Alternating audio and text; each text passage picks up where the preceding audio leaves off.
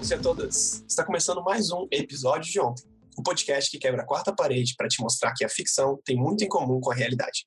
Eu sou o Lucas e comigo estão a Dali. Oi, pessoal. E claro, o Ícaro. Sejam bem-vindos. A pergunta que não quer calar hoje é: qual a primeira série que você assistiu? Ícaro. Difícil essa. Porque, na verdade, eu acho que a primeira série que eu assisti, eu nem chamava de série, eu chamava de programa de TV. Uma que marcou muito minha infância foi o, o Maluco no Pedaço. Olha A abertura, os personagens, era uma coisa que eu acompanhava. Além de novela, era um programa que eu acompanhava diariamente. Mas nesse conceito de série que a gente conhece hoje, eu diria que a primeira série que eu assisti foi Lost. Foi a primeira Nossa. vez que eu vi um box de DVD, por exemplo. Nossa, assim, aquele box com 400 DVDs, assim, a série completa, Nossa. não sei o quê. Era a coisa mais linda do mundo e mais cara do mundo também. né?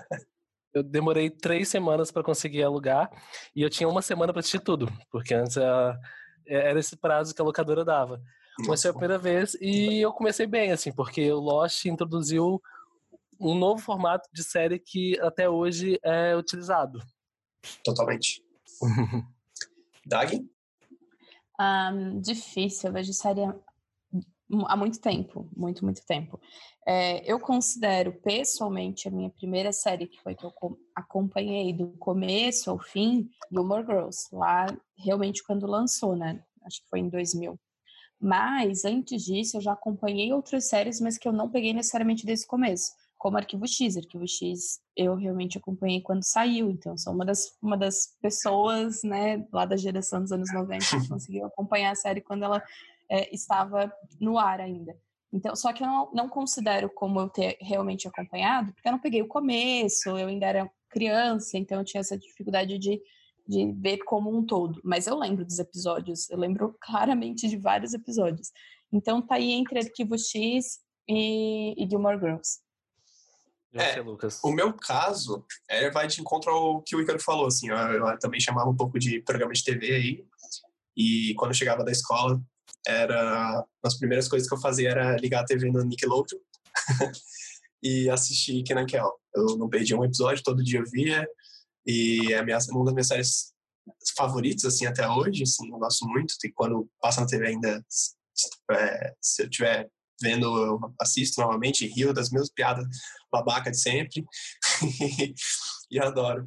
E, assim, também o conceito de série mais série mesmo, talvez tenha sido com, com Friends mesmo, acho. Que acho que desde pequeno, assim, minha tia era muito viciada, ela acompanhava na época que tava saindo os episódios aí e tal. Assim como ela depois também acompanhou Lost, pré-internet, né?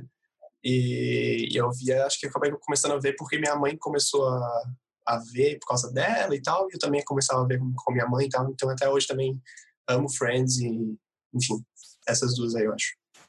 É, eu acho que eu não peguei essa- essas séries Nickelodeon, porque na minha infância eu não, não tinha esse acesso. Nossa, eu nem sabia que existia canal privado, que tinha TV de assinatura, gente. Eu sou do interior, a minha família não tinha dinheiro.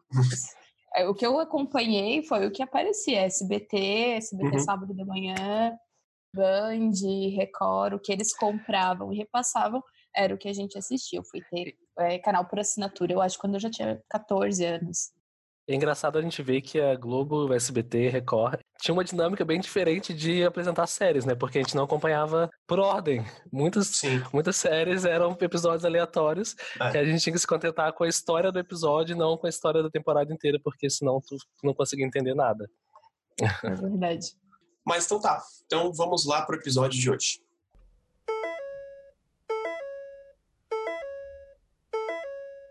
Não deixe de seguir o arroba episódio de ontem no Instagram e deixar seu feedback por lá. Além de ficar por dentro das novidades, é dessa forma que nós poderemos saber o que vocês estão achando, onde estamos acertando, onde estamos errando e tudo mais. A gente agradece bastante.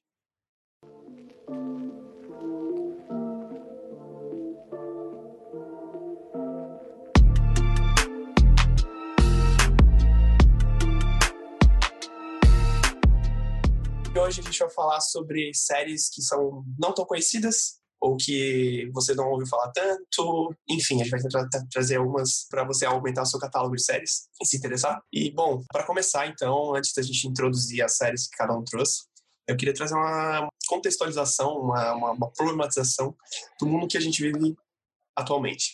É um mundo que tem 500 mil streamings que estão aí surgindo todos os dias. Agora tem mais o Disney Plus, tem o HBO Max para lançar daqui a um tempo.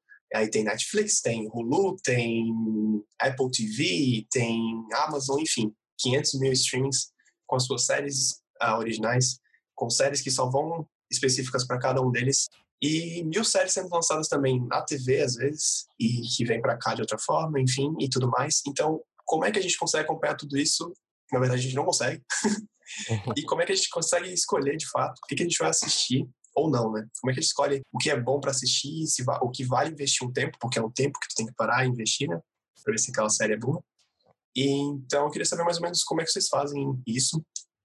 É, se é por indicação, se não é, como é que vocês fazem esse processo?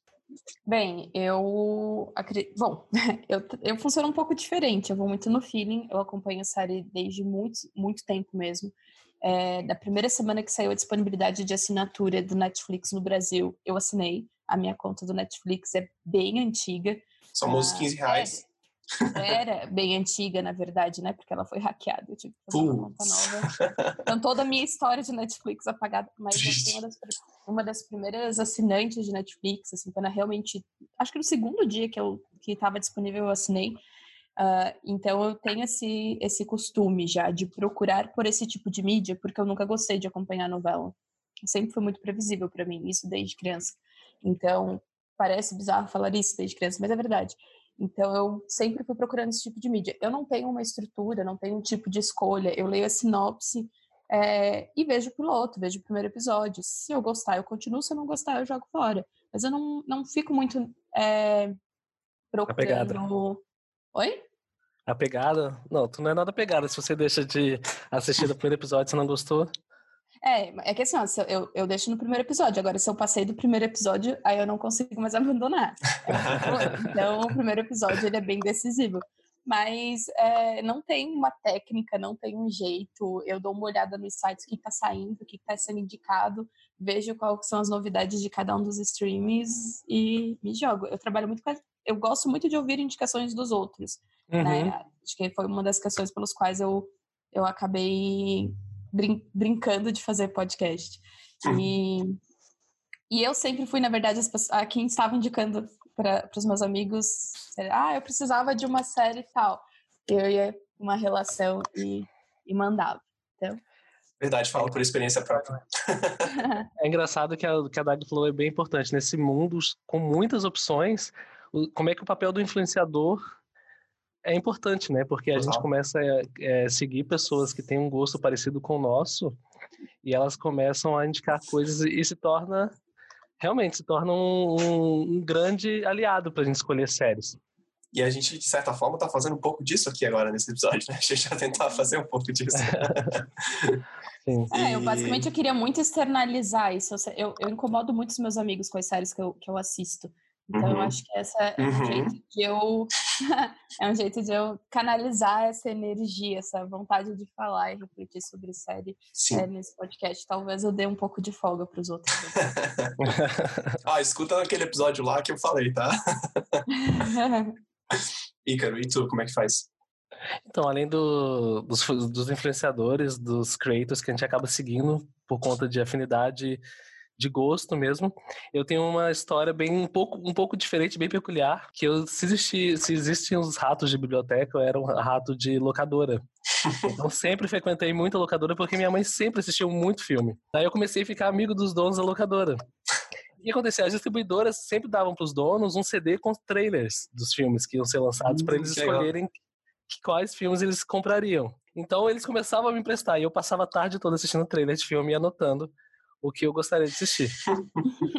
Hoje em dia não tem mais locadora, não tem mais DVD, mas é uma prática que eu continuei na minha vida toda, que é seguir é, distribuidora, seguir estúdio no YouTube, principalmente todo trailer que lança, eu dou uma olhada. E se eu acho interessante, eu guardo isso em algum lugar. Ah, então algumas... tu, é, tu é o fã dos trailers, então. Teasers, trailers, Cara, tu vê todos. Eu adoro. Eu adoro. Eu acho o máximo que existem empresas especializadas só fazendo trailers. Tanto que a gente uhum. vê muitos casos de trailers serem melhores que os filmes. Não, total. Esse, é por então, isso que então. muita gente defende não ver trailer, justamente por isso. Eu passei a não assistir trailers por causa disso, pela, por, pela decepção que os trailers vêm causando. Isso acontece muito mais em filme do que em série, é, é com toda sim. certeza absoluta. Na série, os trailers eu acho que são muito bem feitos e realmente dão a premissa do que a série tá falando. Sim. Agora, de filme, gente, eles conseguem. Eles colocam no trailer cenas que nem foram pro filme. É, mas é, é aí que tá, né? Tem, tem essas coisas hoje em dia, tipo, Avengers, eu, eu lembro muito bem, que tinha uma cena do, do penúltimo Avengers, eu não lembro agora o título,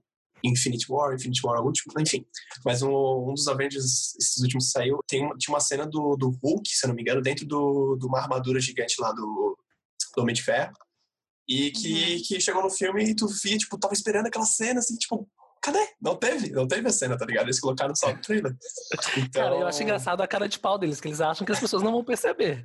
tipo, ah, viram duas horas e meia de filme, eles não vão lembrar de uma ceninha específica. Né? Então, Mas Ainda não, mais com fãs apaixonados. né? E ainda mais com coisas específicas, tão específicas, ou assim, que chamam a atenção, tipo, caraca, tu viu aquela cena no trailer, tipo, que massa, tô esperando pra ver no, no filme, e, tipo, não tem.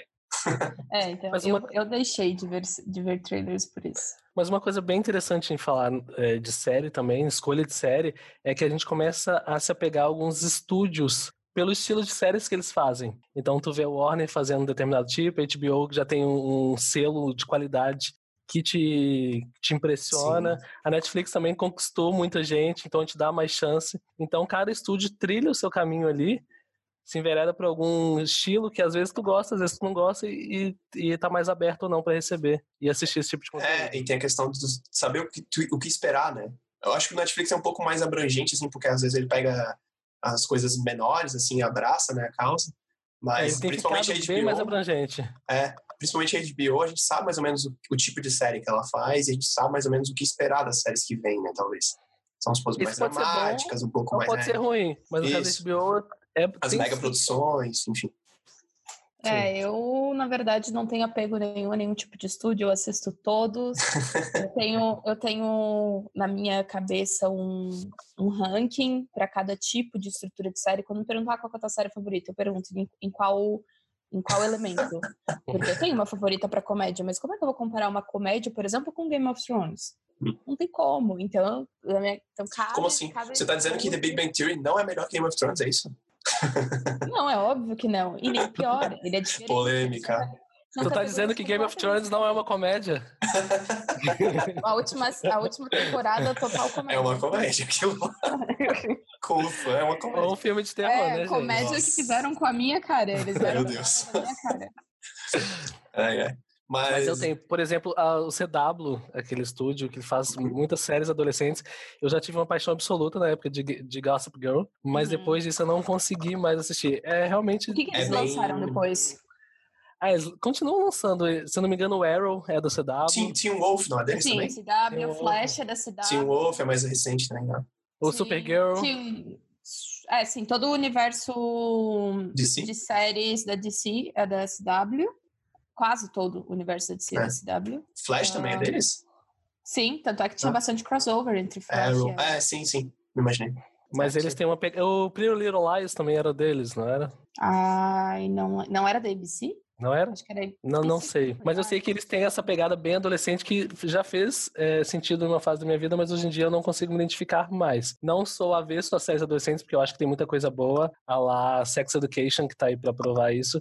Mas Uhum. o estilo da CW não me, não me Não me convence encanta mais. mais. É, Não me encanta mais. É, é realmente como tu falou, acho que é a questão do público-alvo mesmo, né? É, Tem um pouco disso mesmo. É Olha, eu, não, são, eu, são fui empresas que trabalham com atrás. público-alvo. Eu fui atrás aqui da CW, curiosidade, mas eles têm várias, né? Supernatural é CW. Sim. E não, e, não, e não parece uma série CW.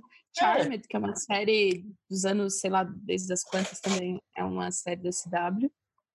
Ah, Stargirl, Black Lightning, Dyna- Dynasty, Dynasty. Dynasty. Dynasty. É, Riverdale. Cara, tem muito. A The Hundred tem muito cara de ser CW, não é CW? É CW. É, imaginei. é verdade. The super- Hundred é total CW. Minha mãe tá assistindo The 100 nesse exato momento. Nossa. Ela Não consigo. é. As propagandas. Cara, as, propag- as, as séries que passam na Warner, pronto. É só ver as séries que passam na Warner. É basicamente É, muitas eu da CW. Eu gosto de Eu gosto de algumas.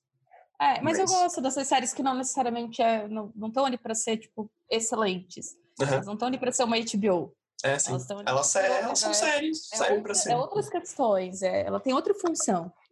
É, fazer a unha enquanto assiste.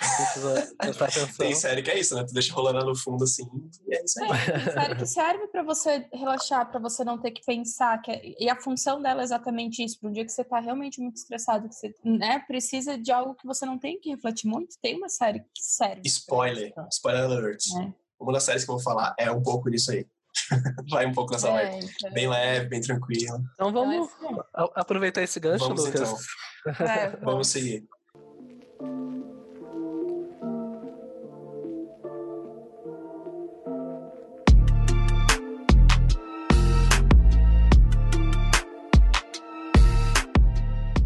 Gente, cada um trouxe um pouquinho de uma série, a gente vai falando aqui, vai revezando e tal. Ícaro quer começar a falar das suas séries? Qual que é a primeira que tu trouxe pra gente? É bom contextualizar que é aquela série que a gente, que a gente que assiste muita série, a gente fica louco para comentar, para trocar opiniões. E às vezes, quando tu lê uma crítica, não, não tem um, uma troca, tu só recebe. Então, quando tem um amigo que assiste a mesma série que você, é como ganhar um prêmio na loteria, assim. É, e, e, nesse caso das séries mais desconhecidas, entre aspas, quando tu acha, tipo, uma pessoa só que já, que já, que já conhece, assim, já, já vale, tipo, a vida, sabe? Eu tenho amigos que falam que no date, amigos solteiros, quando eles têm algum date, que se a pessoa assistir a mesma série que eles, já é 60% do processo concluído. o porque que tem muitas afinidades. Dia, né? Pois é. Tá. Mas a primeira série que eu trouxe é uma série da Netflix, que é o stream mais popular atualmente, que eu quero que todo mundo assista, que é uma série chamada Gracie Frank. O que acontece nessa série? Essa série é com a Jamie Fonda, sendo a protagonista. É, é a história de duas amigas na terceira idade é um casal, amigos, que de repente, quando elas estão completando 60 anos de casado, os dois maridos dizem que são gays e que vão casar entre si. What? O que eu acho essa série maravilhosa é que eles começam onde geralmente as séries terminam, que é depois feliz, depois feliz para sempre. Então, tu acha que tava, sua vida estava encaminhada, que agora é só descansar? Não no Grace Frank, o primeiro episódio é o, os, dois, os dois casais sentando numa mesa e, e, os homens falando: Não, nós sempre tivemos um caso e a gente vai se casar. Olha que loucura. É maravilhosa essa série. Ela é uma. Eu digo que é uma dramédia, assim, porque ela trata de muitos assuntos. Ela não deixa é, os aspectos negativos da velhice de lado, mas ela trata essa situação de recomeço de vida de uma maneira muito interessante. Porque você que já estava com, com filho criado, com casa comprada, tudo que tu tinha feito na sua vida já, tava já, já tinha sido realizado, agora você vai ter que repensar tudo de novo. Sim. Então essa série é muito boa nesse sentido. É uma super indicação. Ela tem participações bem especiais durante as. Ela é de 2015, se eu não me engano, a primeira temporada. Nós estamos na quinta. Ela quinta tem participações. Já.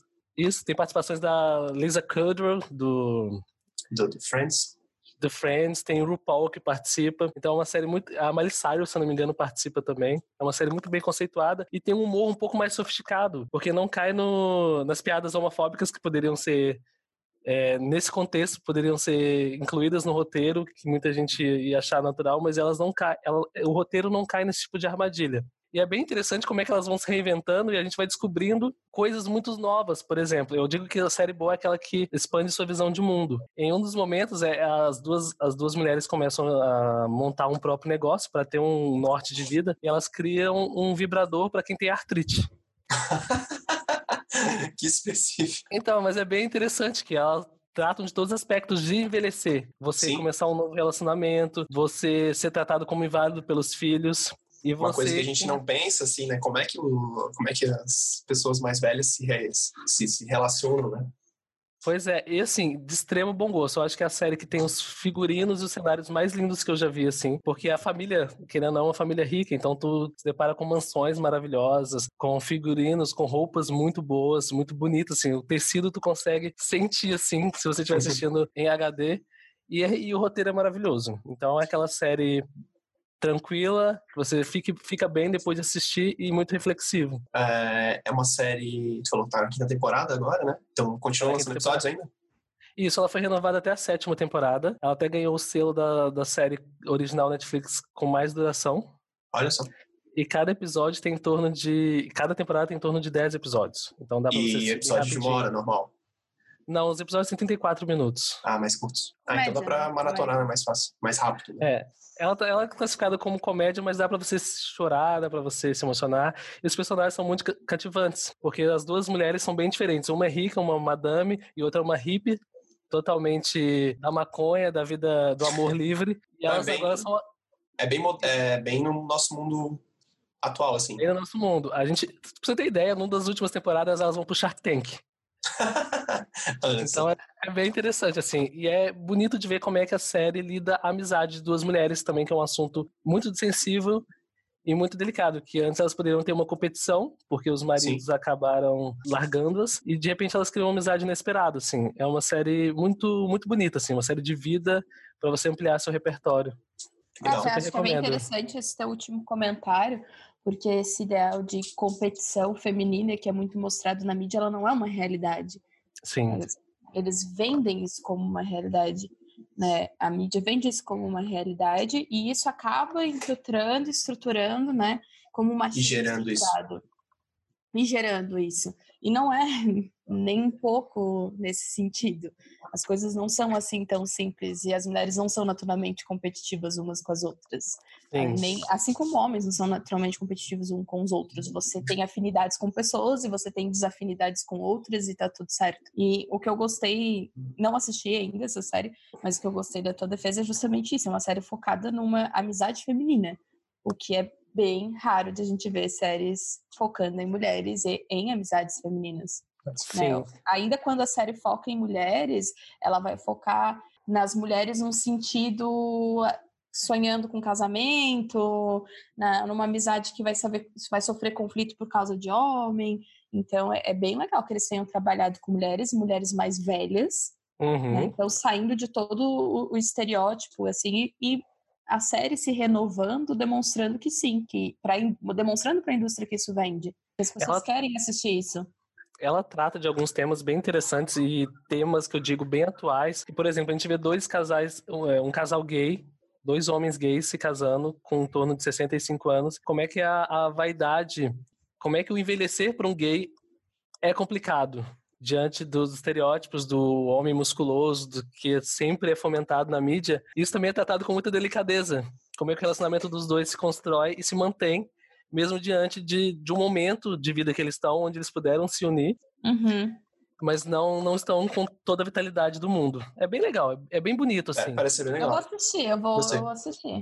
Assistam e me falam, por favor. É, ainda mais que é curtinho, né? Dá pra ver rapidinho. É curtinho. Gosto disso. E tem, e tem uma abertura ótima, eu adoro, que a abertura é basicamente um bolo de casamento que, que vai desmoronando durante a Ah, que legal. Então é, é bem interessante.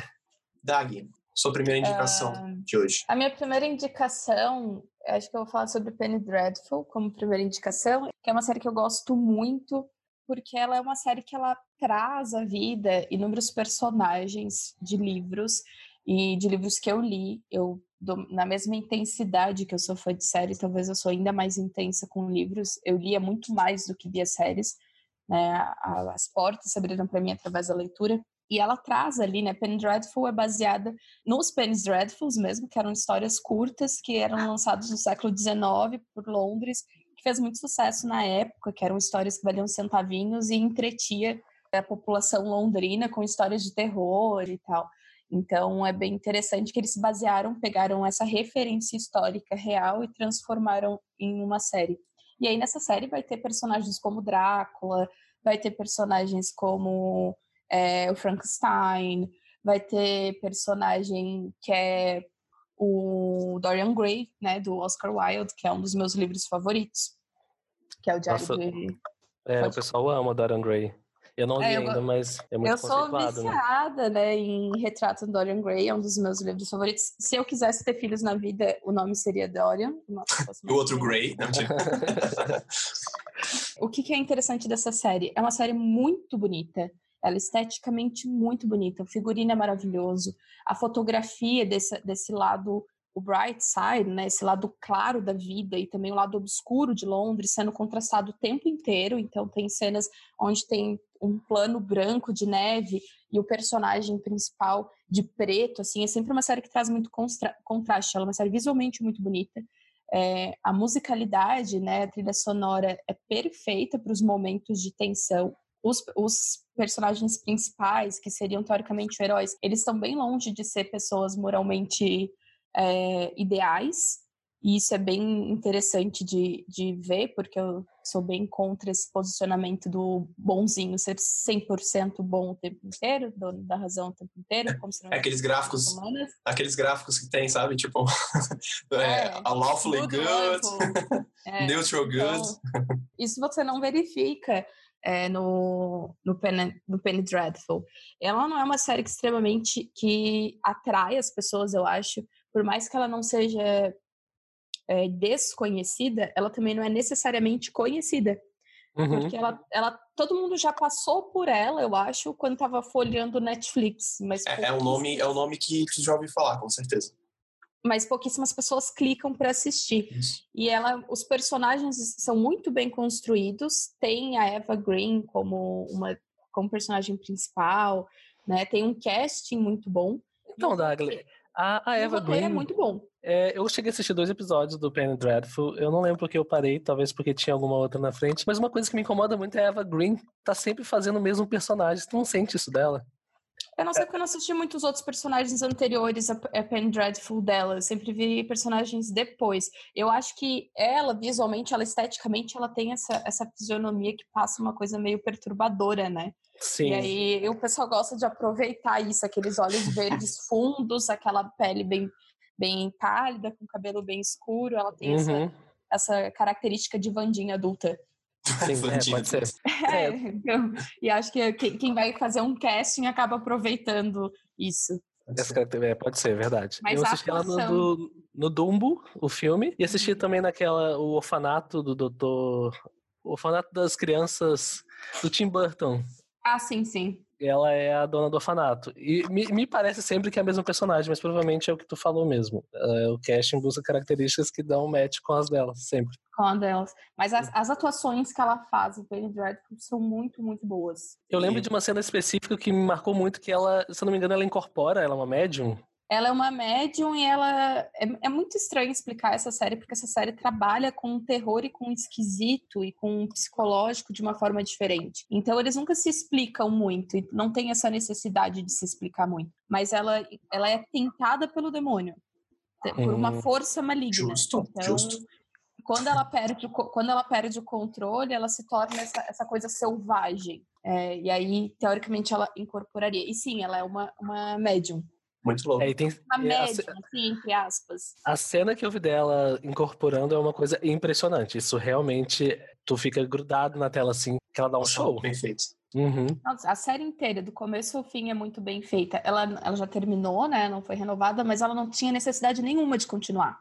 Ela realmente parou quando a história teve o fechamento. Quantas temporadas teve? Hum, quatro, eu acho. Sinceramente, eu não, não contei quantas temporadas tem. Três. tu assistiu Once Upon a Time? Sim. Tu acha que Penny Dreadful pode ser uma versão dark, porque mistura vários contos, várias lendas? Bom questionamento. Hum, não, eu não vejo como uma versão dark, porque Penny Dreadful é baseada em coisas reais, entre aspas, mas é porque é baseado realmente nas histórias que eram vendidas na época de, da, de Londres vitoriana. Então, eles só trouxeram meio que à tona uma realidade que se passava lá e incluíram a parte de fantasia de livros que foram lançados naquela época uhum. como Frankenstein, como o retrato de Dorian Gray, né, e alguns personagens que já são mais antigos, mas que eram evocados nessa, nessas tiragens jornalísticas, nessas pequenas histórias que eram vendidas por centavos. Então eu vejo dessa forma. Já Once Upon a Time é uma extensão da Disney. É o que, que aconteceu Sim. depois com, né, com os personagens. Com os personagens, ou como eles seriam tratados nesse mundo. Então eu não vejo como uma versão dark. dark. Assim. É, talvez a única similaridade é ter vários personagens de diferentes histórias em um mesmo contexto, em mesmos cenários, Isso, mas é. aí para, para por aí. Para por aí, exatamente. E tu falou são quatro temporadas de episódio de uma hora, mais ou menos. Hum, é um menos também. É, é, não, não, eu nunca reparo muito nessas coisas de quantas horas um episódio. Mas é aquela, aquela mesma vibe sempre, da série de É. É os 45, e... né? Porque a gente. As séries de uma hora são séries HBO, praticamente. É. E, série, e série de comédia, ela tem no máximo 30 minutos. Dificilmente uhum. você vai encontrar uma comédia que seja maior do que isso. E todas as outras vão estar na média de 50, assim, de 40. 40 e poucos, 50 minutos. Uhum. Tu falou que tem no Netflix, né? Tem no Netflix, aham. Uhum. De fácil acesso para todos Lucas? que tem. E tu, Lucas? O que, que tu me Eu, indica? vamos primeiro, então, com uma série que, assim, sinceramente, nunca ouvi ninguém falar mesmo, assim. Uh, o, o, título dela em inglês é God Friended Me, que em português ficou Deus Me Adicionou. É uma série que teve duas temporadas e infelizmente foi cancelada tão recentemente. Cada temporada tem uns 20 episódios, assim, de mais ou menos 40 minutos. Aqui no Brasil ela passou foi até recente, passou, passou a primeira temporada inteira no, no, Warner, no Warner Channel. Eu lembro que foi o que me, o que me trouxe, na verdade, para ver essa série foi justamente o Warner Channel, que eu lembro que passava as propagandas e tudo mais, e eu me interessei assim, pelo, pela história. Que basicamente é, é, conta a história do Miles, que ele é um ateu, que ele até um, tem um podcast, olha só, ele é um podcaster, que ele fala justamente dessa, dessa questão de como ele é de, de ateu para ateu, vamos dizer assim. Ele fala de coisas de por que, que ele acha que Deus não existe e assuntos relacionados a isso. E um dia ele tá, tá saindo de uma das gravações dele lá e ele recebe uma notificação no celular de um, alguém adicionando ele no Facebook com o nome de Deus. O perfil é Deus. Arroba Deus. Arroba Deus. e, e a foto do perfil é bem específica, é uma nuvem só, num céu azul. E quando ele olha para cima, assim, a nuvem que está na frente dele é literalmente a mesma nuvem que está no perfil da, foto. Ele, e, o Morgan, tipo, e o Morgan Freeman? É, Morgan Freeman Cadê o é Morgan Deus. Freeman? Não é sempre Deus. e aí uh, ele não dá muita bola e tal. Só que a partir dessa, desse momento, ele, ele até nega a, a, amizade ali, continua vivendo sua vida normal ali. Só que a partir desse momento começam a acontecer umas coincidências estranhas na vida dele. Um cara na frente dele é quase atropelado, logo em seguida ele recebe uma notificação de amizade desse mesmo cara, e a sugestão é pelo, por Deus, né, tipo, tá, como assim e tal. Então ele começa a ir atrás disso, porque ele ficou curioso, mas não por acreditar. E acontecem outras tantas coincidências durante os episódios. Uma, é, ele até conhece uma, uma menina, Kara, essa, uma dessas amizades que aparece para ele no, no pra adicionar. E basicamente é, a, a premissa do, dos episódios é sempre aparece essa notificação de uma amizade que Deus Deus sugere, sugere para ele e ele tem que ajudar essa pessoa a resolver alguma coisa na vida dela. O que acontece é ele sempre indo atrás dessas coincidências que na verdade não são coincidências e ajudando pessoas mesmo sem acreditar naquilo tudo. E no fundo ele quer saber quem que tá mandando essas coisas para ele, essas, essas amizades para ele, essas solicitações, quem está por trás desse perfil de Deus. Então é bem, bem curioso, porque também tem, um, tem uma questão de que ele é um ateu, fazendo uma coisa que Deus está pedindo, entre aspas, fingindo é, ser um ajudante de Deus. E, e, o pai dele é um reverendo na. De Macedo é o pai dele. e, a, e a irmã dele, ainda para ajudar, é lésbica. Então, tipo, o pai, ele tem uma relação super conturbada com o pai, por causa dessa, justamente por ser ateu, e, e a irmã dele ainda é lésbica, então, tipo, é uma coisa super complicada a relação da família dele, a mãe dele já morreu. Enfim, e, e, é isso, assim. Basicamente, ele vai fazendo essas missões, cada episódio é uma pessoa diferente que ele recebe a notificação, e ele vai ajudando essa pessoa a resolver a vida dela e tal. Mas é de uma forma super leve, assim, sempre no final do episódio é uma coisa super assim, tu fica, tu fica bem. Ela tem um, uma leve pitada de humor, às vezes. Ela é super de bom gosto, assim, os episódios te deixam bem, assim, realmente. E sempre fica querendo saber o que, que vai acontecer depois para ver se ele consegue descobrir que se esse perfil é de Deus, se não é, o que, que é e tal. Achei bem interessante. Eu não então, tinha assim. ouvido falar dessa série. Eu já tinha visto o trailer, e o trailer é muito legal, porque o Deus interfere na vida do cara com alguns poderes. Não sei se tu, tu é. Isso, na verdade, não, é, não, é, não são poderes, são meio que coincidências que acontecem.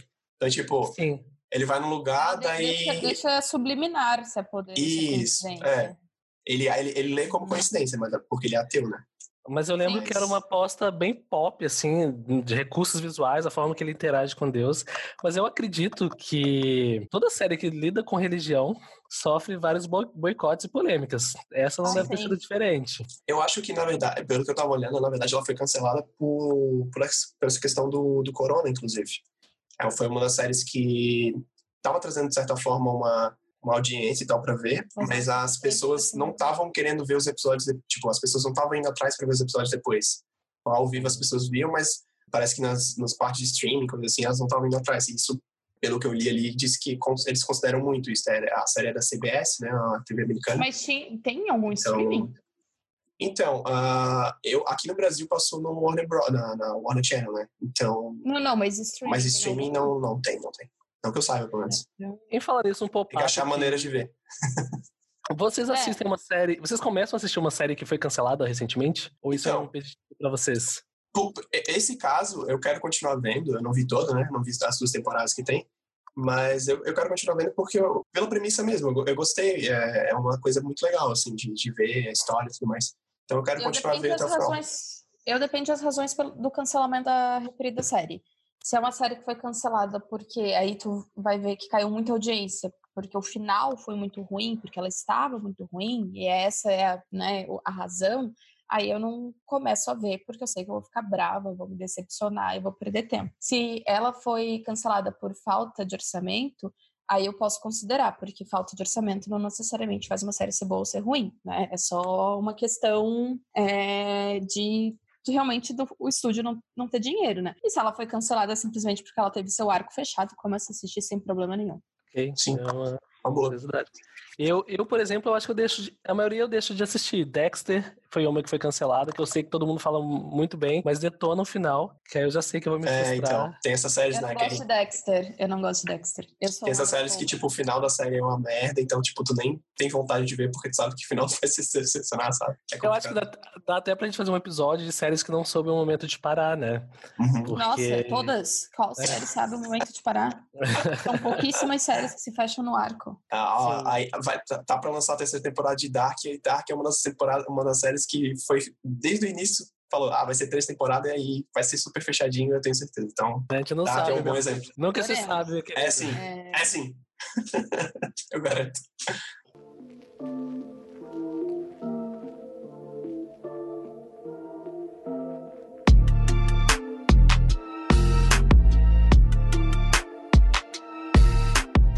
Quem que é o próximo a indicar? É o Ícaro? É o Ícaro, volta pro Ícaro. Então vai, Deixa eu ver qual que é a minha próxima indicação aqui. Nessa locadora virtual chamada Torrent, em 2016... Não, a gente não, vou deixar bem claro que a gente não apoia esse tipo de... A gente não ação, compactua tá? com, nenhum, com nenhuma ilegalidade, mas eu descobri uma série que tava... O Hulu tinha acabado de ser lançado e iniciou com uma série baseada no livro de Stephen King, chamado 22 de novembro de 63, que é uma série que, assim, esse nome não se não dá nada pela série, tu não conhece nada, mas como eu tenho em casa um namorado que é apaixonado pelo Stephen King, ele me contou a história e eu achei bem interessante. A gente deu uma chance à série. É um professor de história. Ele é, não lembro se é de história ou se é de, de inglês. Eu acho que ele é um professor de inglês divorciado. E de repente ele encontra uma máquina do tempo, uma forma de viajar o tempo. Já vimos isso várias vezes, já vimos. Não. Mas que, Mas que inovador! Ele... Não, calma. Mas como ele é um professor de história, o que, que ele vai fazer? Ele quer voltar para impedir que o Kennedy seja assassinado. Nossa, que interessante essa. Então esse é o plot. Ele tenta voltar para aquele exato dia que o Kennedy é assassinado para evitar que isso aconteça. Então ele já sabe mais ou menos quem foi o assassino. Então ele tenta se aproximar do assassino. Toda vez que ele erra, ele volta pro presente. Aí ele fica tentando várias vezes.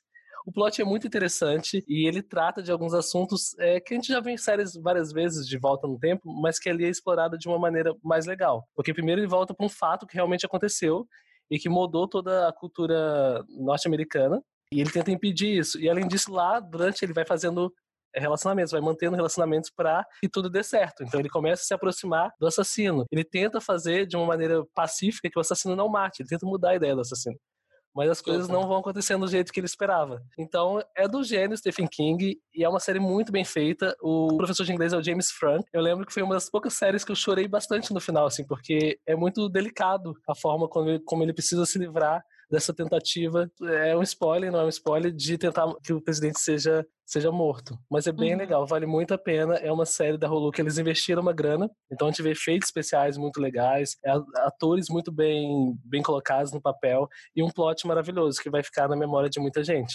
Uma história que Eu acho que daí a gente já consegue fazer um episódio de séries que souberam terminar. Aí, Tudo dá episódio. Aí eu acho que a gente consegue falar, né? fazer algumas séries. Mas assistam, gente, é bem legal. Se eu não me engano, é... tem, tem uma episódio. Quantas temporadas estão? Uma só? Uma temporada só. Dez episódios? Se eu não me engano, são seis ou sete, assim. Ah, então é uma minissérie, basicamente. É uma minissérie. Uhum, mas vale muito a pena. Da Hulu. Da Hulu. Grande Hulu. Dag, sua próxima? Eu vou A próxima que eu vou falar, eu acho que vai ser Ilhas Grace. É uma série que está no Netflix, na Netflix. Elias Grace, eu gosto muito porque ela é um dos casos reais jurídicos que aconteceu no Canadá. E é um caso que até hoje gera comoção no Canadá, até hoje eles não têm certeza a respeito desse crime. É, um, é aquele crime que perpassa tempos em tempos, né? É um crime real. E a partir disso, ele foi feito um livro, né? Inspirou na escrita de um livro, um livro que é a mesma autora de Handmaid's Tale, o conto da Aya, que gerou a série do Hulu, que inclusive, por favor, todo mundo deve assistir. Sim. Uh, então, essa, essa mesma escritora fez o livro do Elias Grace, contando ali com base. Então, é uma discussão acerca de um assassinato. Então, 16 anos depois do assassinato, eles reabrem o caso e tentam descobrir. Mas qual que é o, o ponto interessante dessa série? A primeira, a primeira coisa que deve ser falado é a atuação da atriz, né, da personagem principal. Ela é dúbia o tempo inteiro. Ela é ambígua o tempo inteiro. Você não consegue, em momento nenhum, saber se ela é culpada ou se ela é inocente. Não tem como saber. Tu assiste a série toda e ela te deixa com dúvida a série inteira. E, e isso é muito, muito legal. Por quê? Porque essa dúvida persiste durante todos esses anos. São mais de 100 anos do crime e até hoje ninguém sabe. Uhum. Então, e ela conseguiu transmitir isso. Imagine que para um, um ator, quão difícil é você não demonstrar nem que você está certo como inocente e nem como um culpado. Isso através simplesmente da atuação. É você interpretar um, uma interpretação. O seu personagem também está interpretando. Exato, é muito, é muito interessante. Outra coisa dessa série que é maravilhosa são ela utiliza de fontes primárias. O que seria fontes primárias? Em vez de ela fazer um jornal fake da época, ela usa o realmente os jornais da época, as fotos da época, as notícias que tiveram a respeito desse assassinato. Mas então, ela, todas as, sim, eles têm um cuidado com de realmente retratar. É claro que existe algumas licenças poéticas, por óbvio, na hora que tu transmite de uma mídia para outra. Mas eles têm um cuidado com o acesso de fontes primárias que é maravilhoso. Eu nunca, eu nunca vi isso realmente sendo explorado numa série. Então, vale muito a pena. É um, um caso, assim, para quem gosta de direito, para quem gosta de séries de crime e também para quem gosta de séries históricas, essa série é maravilhosa e ela tem um ritmo maravilhoso. Um ritmo envolvente, né?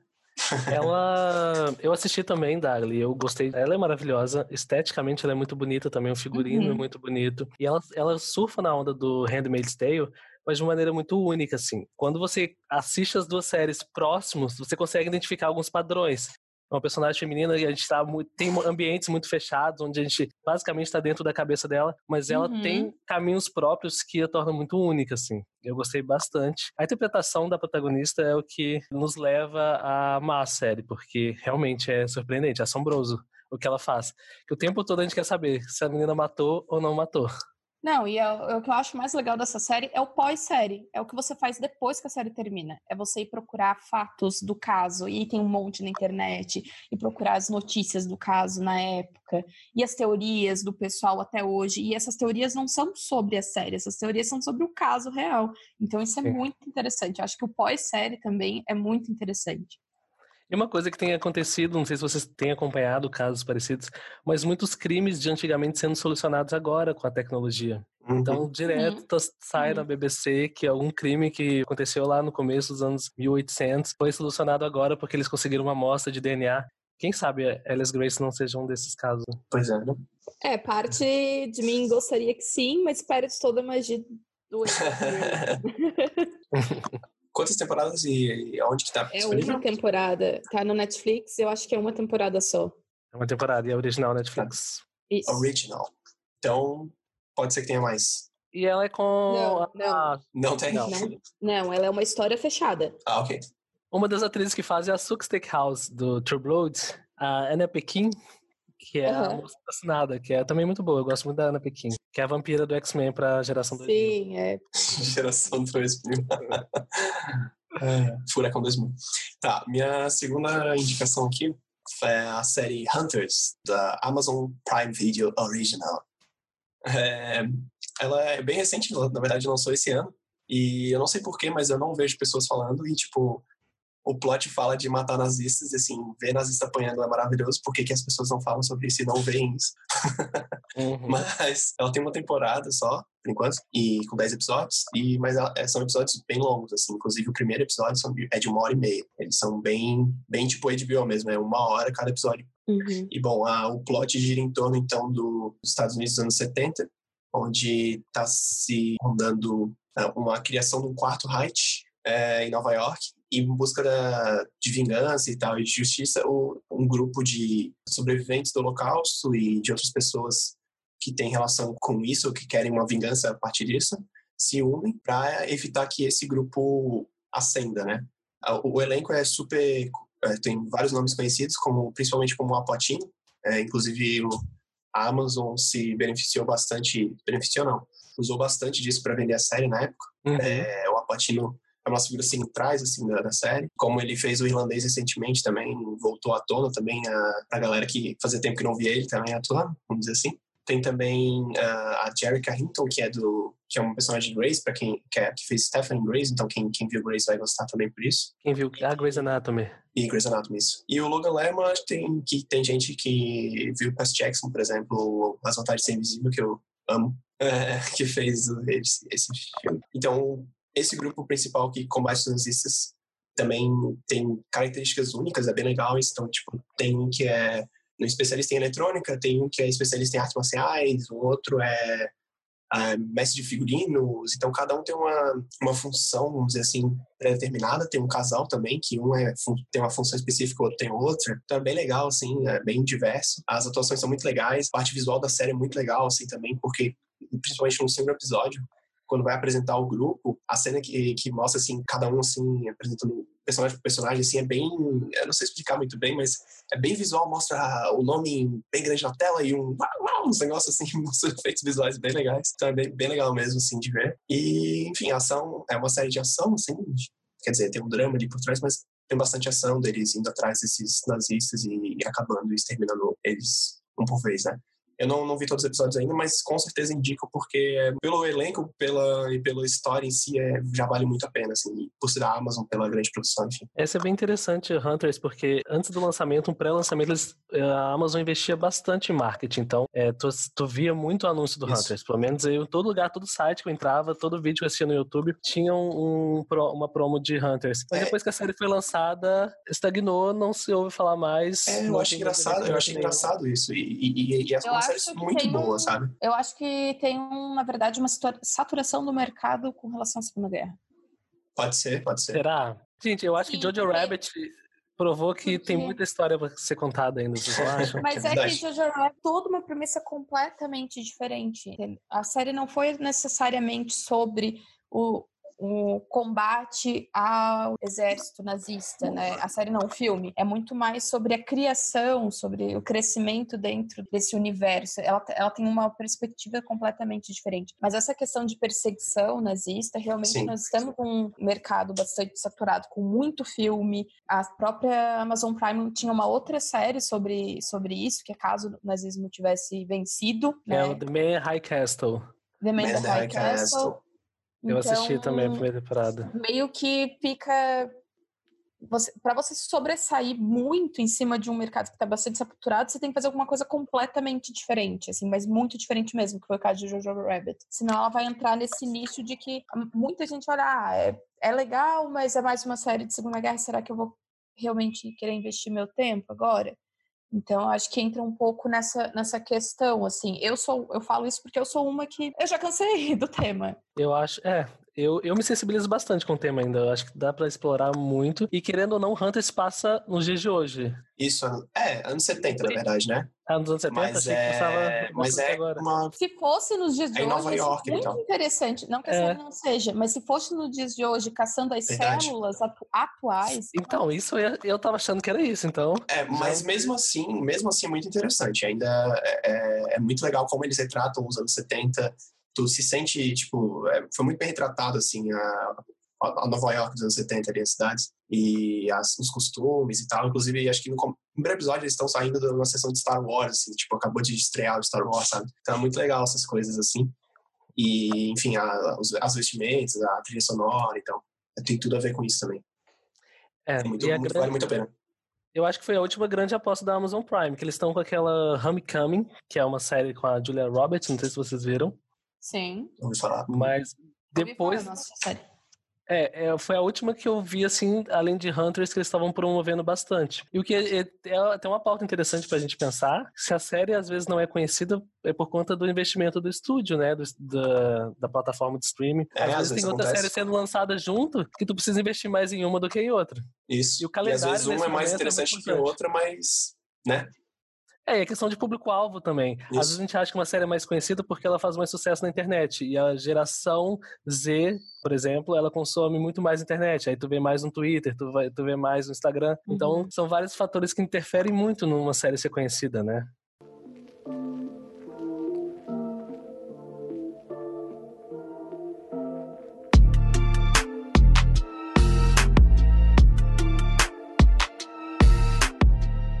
Ícaro, próxima Ah, indicação. eu, eu teria muitas séries pra indicar, mas vou usar uma pra indicar um gênero, que são os true crime, são as séries documental de, de crime. Séries Uhum. documentárias de crime. Uhum. A gente viu Making a Murder, que a série em si, a produção da série gerou uma reabertura do caso lá nos Estados Unidos. Mas- Tem uma chamada Jinx na HBO, que teve uma mudança de sentença por conta da série. E a, e a Netflix descobriu esse formato e tem feito, parece que é um formato mais barato, e tem feito muito sucesso. E a indicar ela se chama The Keepers, que é uma série documental, também é uma minissérie, se não me engano são seis ou sete episódios, que acompanha a morte de uma freira. A gente vai assistir essa série achando que vai descobrir o porquê que a freira morreu, mas a freira é basicamente uma porta para um mundo de obscuridade que aconteceu num... Como é que chama o lugar onde as freiras ficam? Hum, E tem a, Convento?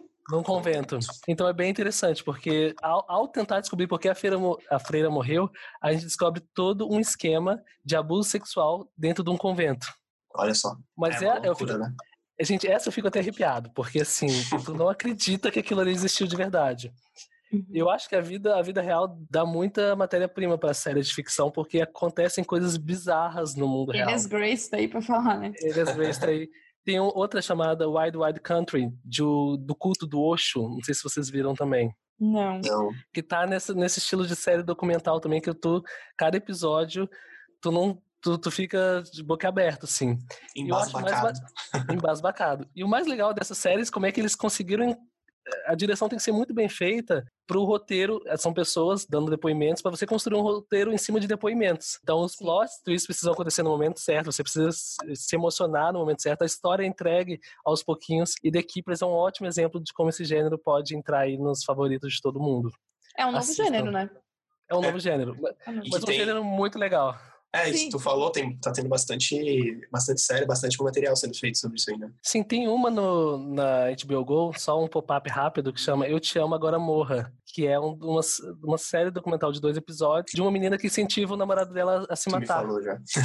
Então, basicamente, é você acompanhando a série pra ver se ela é culpada ou não de um suicídio. Bizarro. São Nossa, temas-. É Bizarro. muito tenso, mas é, eu, é, um, é, um, é um gênero que eu gosto bastante, que você construiu uma, uma narrativa por cima de, de um fato, de uma notícia. O Ícaro gosta bastante da vida real. E eu gosto bastante da vida real, tanto que o não ficção, eu só leio livro de não ficção. É, eu Essa já é- só leio todo ficção, arsenal de fantasia, todo... É, eu sou mais ficção também. Mas algumas coisas reais são, são bacanas. Né? Eu gosto de tudo. Dag, Ah, Qual sua indicação agora? várias para indicar, várias, várias. Mas eu vou indicar Community para antes de todo falar, porque agora tá começando a ficar hypada, tá criando, te- criou um novo fôlego Community, né? E todo mundo tá falando, ai, criou esse novo fôlego porque agora tem no Netflix. Não, teve uma época que tinha no Netflix, ninguém assistia, saiu do Netflix, então não me veio. E agora tem no Netflix e na Amazon, ou seja, você pode É escolher qualquer um Amazon dos dois. Prime, então você pode assistir por onde você quiser. E Community, pra mim, é a melhor série de comédia que existe, tem um disparado. Eu Friends, acho- Não, The Big Bang Theory. Mentira, tô brincando. são sitcoms e, e Community, é, ela, ela tem um novo gênero.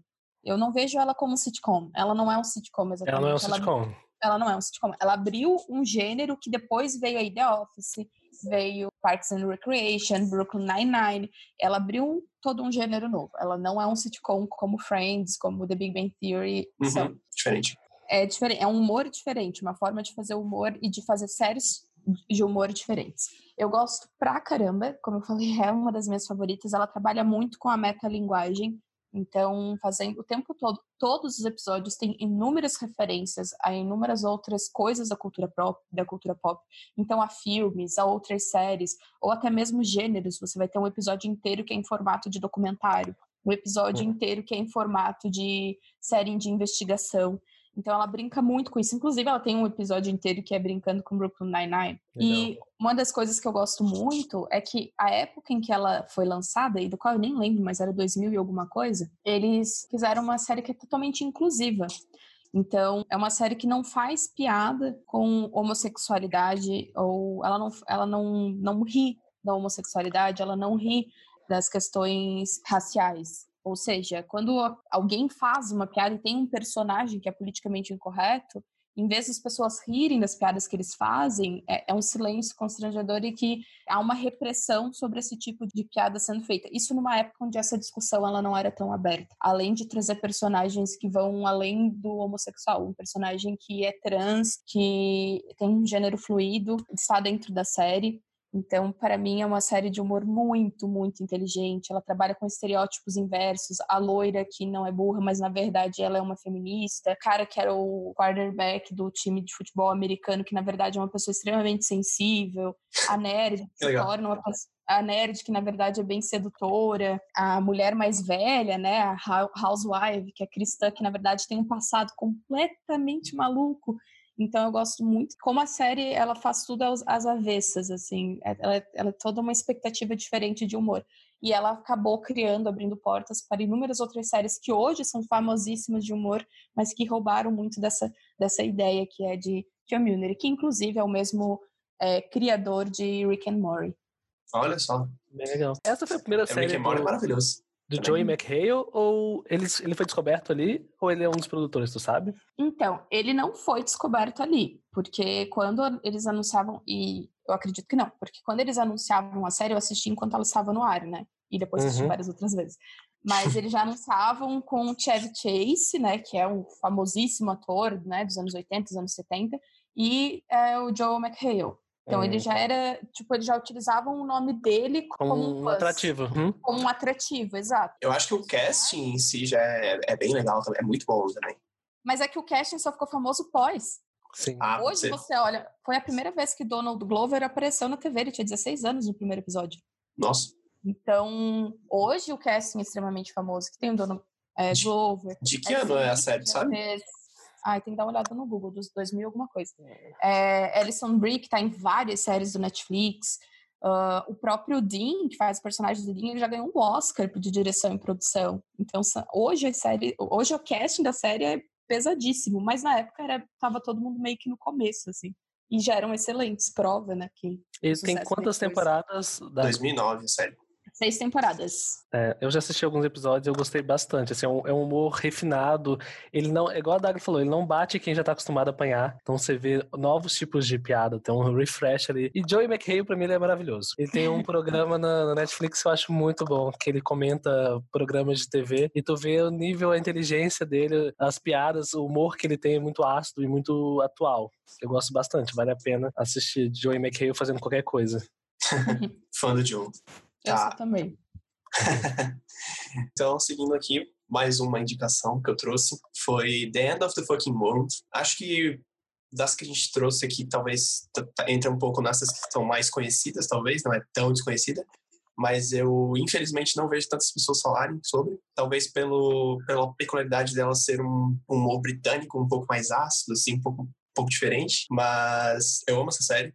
Ela tem duas temporadas. A primeira, é, a primeira é baseada na graphic novel do Charles S. Forsman. É bem fiel, pelo que eu lembro, assim, de pesquisar e tal, falando sobre a série. Ela é bem fiel, assim, muda poucas coisas. Então é bem fechadinha a primeira temporada. E a segunda temporada veio depois, com Netflix. Porque inicialmente era, ela era da TV britânica, com Channel 4, All 4, que são canais lá. E depois o Netflix comprou e trouxe a primeira temporada e fez a segunda.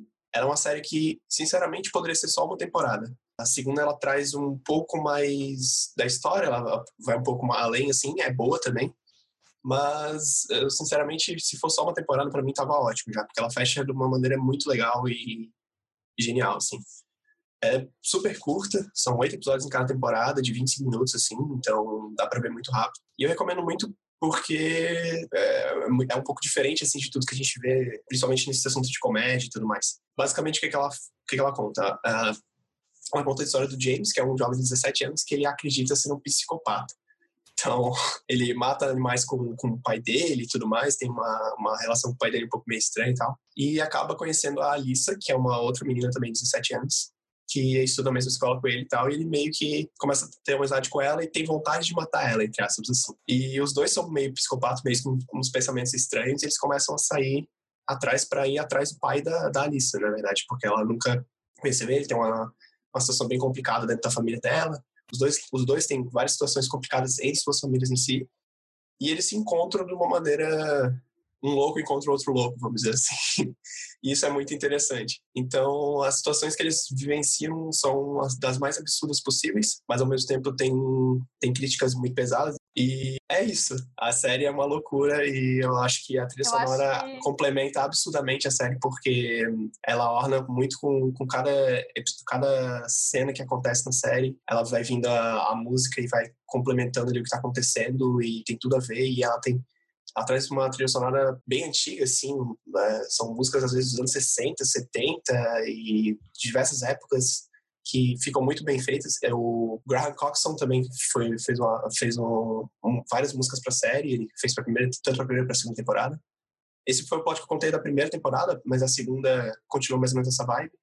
Sei lá, só vejam, sabe? É muito boa. Eu já assisti essa série, eu não vejo ela como uma série de humor, necessariamente, mas também não é um drama. Eu acho que é uma série que explora o esquisito. Uhum. E, e, eu acho que isso que é o interessante. É isso. É um, é um plot, um gênero que não tem muito um nome, mas que outra série que explora o, esqui, o esquisito por um lado de terror é Hemlock Grove. E The, the End of the Fucking World é, faz isso, só que com, com teoricamente um, uma comédia, mas não é bem uma comédia, também não é um drama. Como eu falei, é uma série que explora o esquisito. Ela é meio indie, assim, talvez é por isso é. que o, o, Lucas gosta tanto, né? Sonho da, sonho da vida dele é ser identificado como indie. Nada disso. Pura verdade. Mas ela é uma série bem interessante. O problema dessa série é que ela não tem público-alvo definido. E eu acho que talvez seja, seja isso que ela não, não é tão falada e tão conhecida. Porque ela não é uma série para adolescente. Não.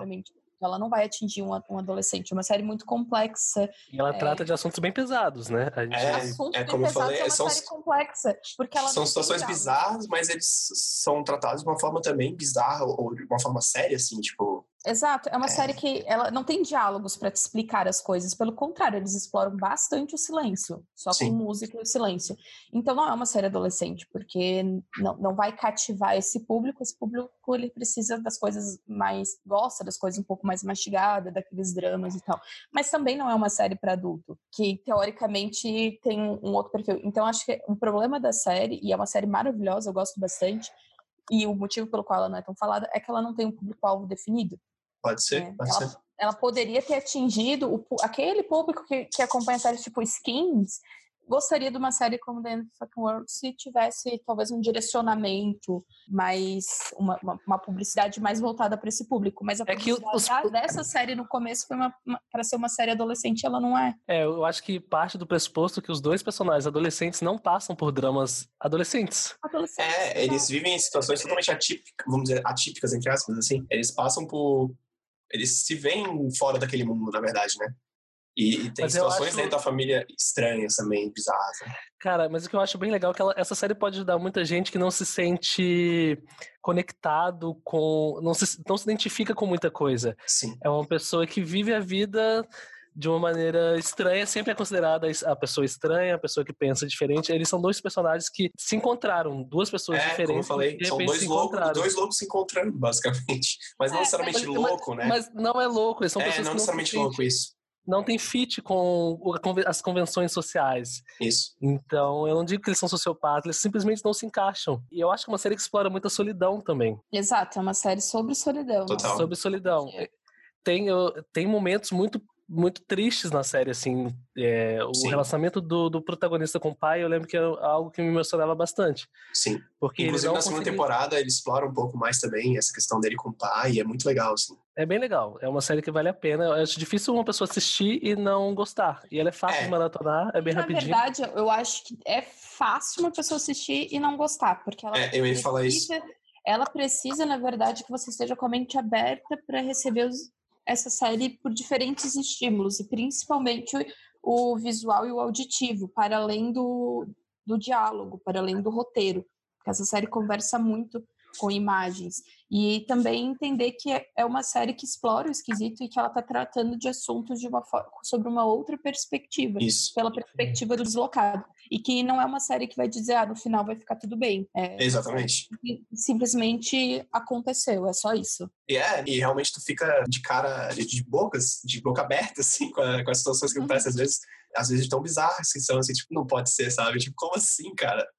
É, é, é bem interessante, assim. Sei lá, eu recomendo, por ser curto, talvez as pessoas verem e ver se gostam, assim, mas realmente ela é bem específica. Mas é uma série muito, muito legal. Sim. Eu acho que tem suas qualidades. Vale você entrar numa mente de uma pessoa tão deslocada assim é muito enriquecedor. Porque Uhum. aquela pessoa que você conviveu, você nunca conseguiu entender, às vezes tu, tu tem a chance de começar a entender o ponto de vista dela também. Acho que a própria relação entre os dois, né, entre o, James e a Alissa, é, é uma coisa bem estranha, assim, é muito interessante de ver como eles se relacionam. Mas é muito único. Aham, é bem único.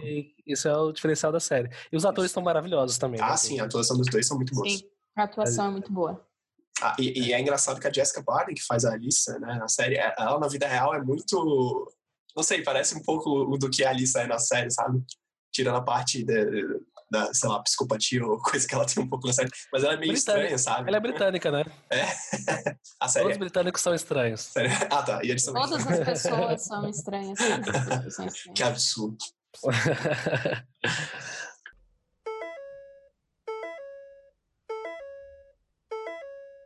Não deixe de seguir o arroba episódio de ontem no Instagram e deixar seu feedback por lá.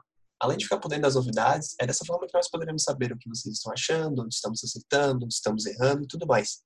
A gente agradece bastante.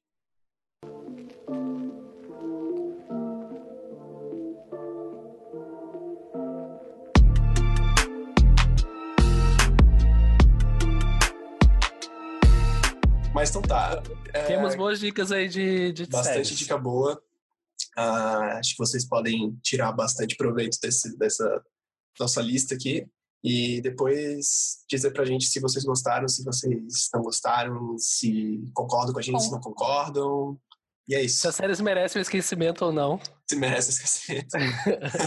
Tem algumas que merecem o esquecimento Realmente. na face da Terra, assim, mas as que a gente indicou são séries boas, prometemos. A gente promete. Sim, prometo, prometo que vale a pena. Palavra do episódio de ontem. Escutem a gente.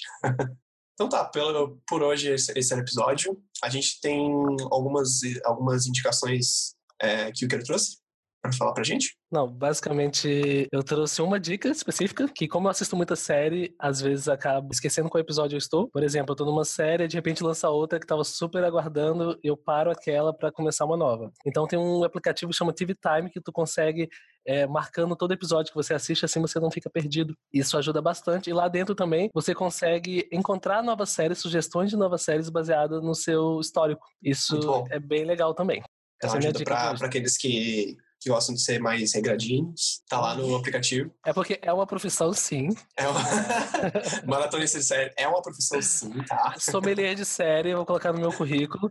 Mas é isso, o TV Time tá aí. Eu acho que, se não me engano, tem pra iPhone, tem pra Galaxy, pra Android, tranquilo. Publicitário e maratonista de séries. Esse, esse é o meu perfil. Então tá bom, galera. É, A fiquem Dag- bem. Dagli tem alguma dica? Ah, é, pois é. Que se divirtam com não que der na telha e não tenham medo de explorar uma série que ninguém tá falando, bota o play e vai, só vai. É, só vai. É isso aí. Ah, com, com a, a, a Deus me adicionou, foi bem isso, assim, ah, vi a propaganda, achei legal, vou ver, ninguém tá falando, mas ah, legal, gostei, vou ver. Foi cancelado, é isso aí. E, bom, era isso por hoje. Espero que todos fiquem bem nesse meio de quarentena muito louco e até o próximo são episódio. férias. Assistam séries, assistam as nossas séries. e outras. Tchau, até mais. Beijo, gente.